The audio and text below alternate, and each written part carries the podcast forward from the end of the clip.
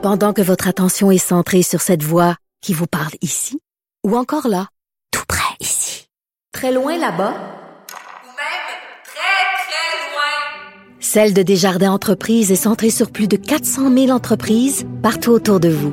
Depuis plus de 120 ans, nos équipes dédiées accompagnent les entrepreneurs d'ici à chaque étape pour qu'ils puissent rester centrés sur ce qui compte, la croissance de leur entreprise.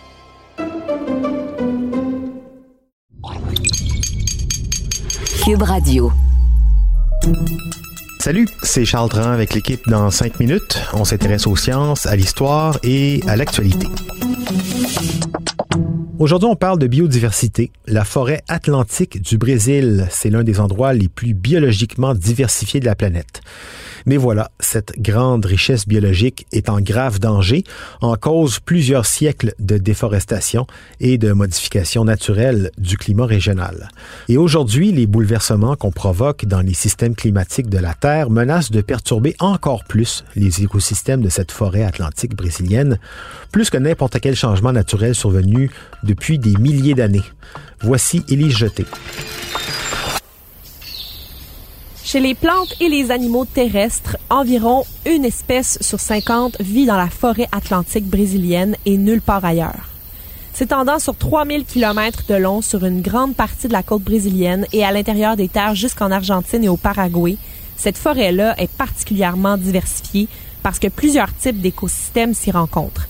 Des prairies naturelles, des forêts tropicales humides, des forêts anciennes adaptées au froid, des forêts montagneuses brumeuses et bien d'autres. Déjà, il ne reste que des fragments de la forêt atlantique. Plus de 80% de sa végétation naturelle a été détruite depuis l'arrivée des Européens au Brésil et certains écosystèmes ont 50 de chances de s'effondrer d'ici 50 ans. Les changements climatiques sont une menace, évidemment.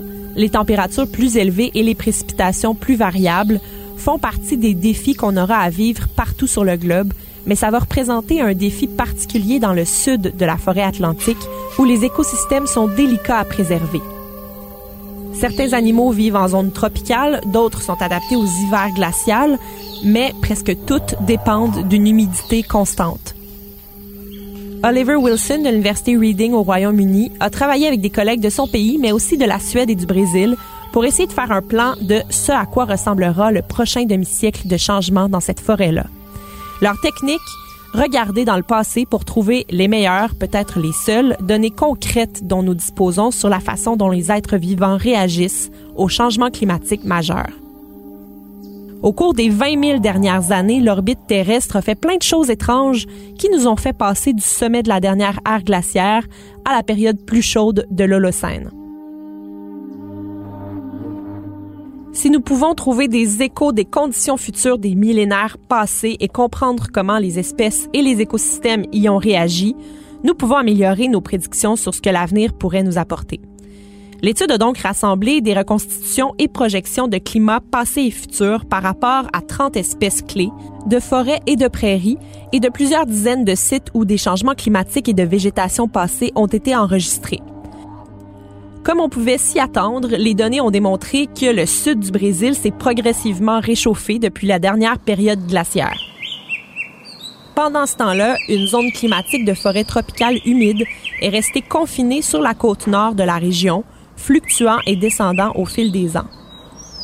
Sans contrôle des émissions de carbone, tous les types de climats vont changer encore plus au cours des 50 prochaines années qu'au cours des 3000 dernières années qu'ils ont examinées. Les espèces et les écosystèmes changent de manière désordonnée au fil du temps. Les surprises écologiques, par contre, sont fréquentes. Les espèces peuvent prospérer de manière inattendue dans des conditions qu'elles évitent actuellement. Un oiseau habitué à l'humidité pourrait par exemple avoir encore plus de facilité à se reproduire dans un climat sec. De la même façon, certaines espèces qui ne traînent pas souvent ensemble pourraient tout à coup se regrouper et ainsi mieux survivre. Des nouveaux amis. L'étude sur le Brésil a trouvé de nombreuses preuves de changements dans la composition des écosystèmes de la forêt atlantique du Sud au fil du temps. Elle met aussi le doigt sur une période avec de grandes étendues de prolifération végétale étrange et inattendue. Cette période bizarre-là s'est produite à un moment de grand changement climatique il y a environ 12 000 ans, lorsque le monde a quitté la dernière période glaciaire et qu'il est entré dans l'Holocène plus chaud. Ça pourrait donc, selon les chercheurs, se reproduire durant les 50 prochaines années.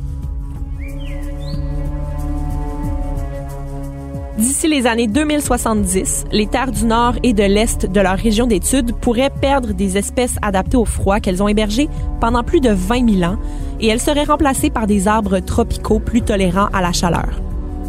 La modélisation du futur de la forêt atlantique méridionale suggère que plus de 100 000 km de celle-ci connaîtrait un changement climatique plus important dans sa composition en espèces au cours d'un 21e siècle à forte émission de gaz à effet de serre qu'à tout autre moment au cours des 20 000 dernières années.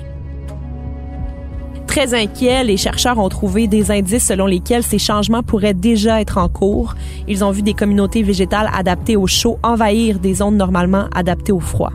Au bout du compte, malgré les coups durs de la déforestation qui durent depuis plusieurs siècles, il semble que le test le plus difficile pour la forêt atlantique du sud du Brésil soit encore à venir. Et il est peut-être trop tard pour arrêter la route tournée. Oui, mais peut-être pas trop tard pour la faire ralentir un peu. Le problème, et on le voit un peu partout, hein, avec le Gulf Stream par exemple ces temps-ci, c'est que ces modifications sont multifactorielles, s'inscrivent dans un mouvement en cascade une fois lancé, il devient difficile d'en changer la trajectoire. Bon, donc euh, que faire hein? Sinon se croiser les doigts et souhaiter, encore une fois, voir une grande capacité du vivant à s'adapter à tous ces changements. Touchons du bois pendant qu'il en reste. Merci, Élie Jeté. C'était en cinq minutes.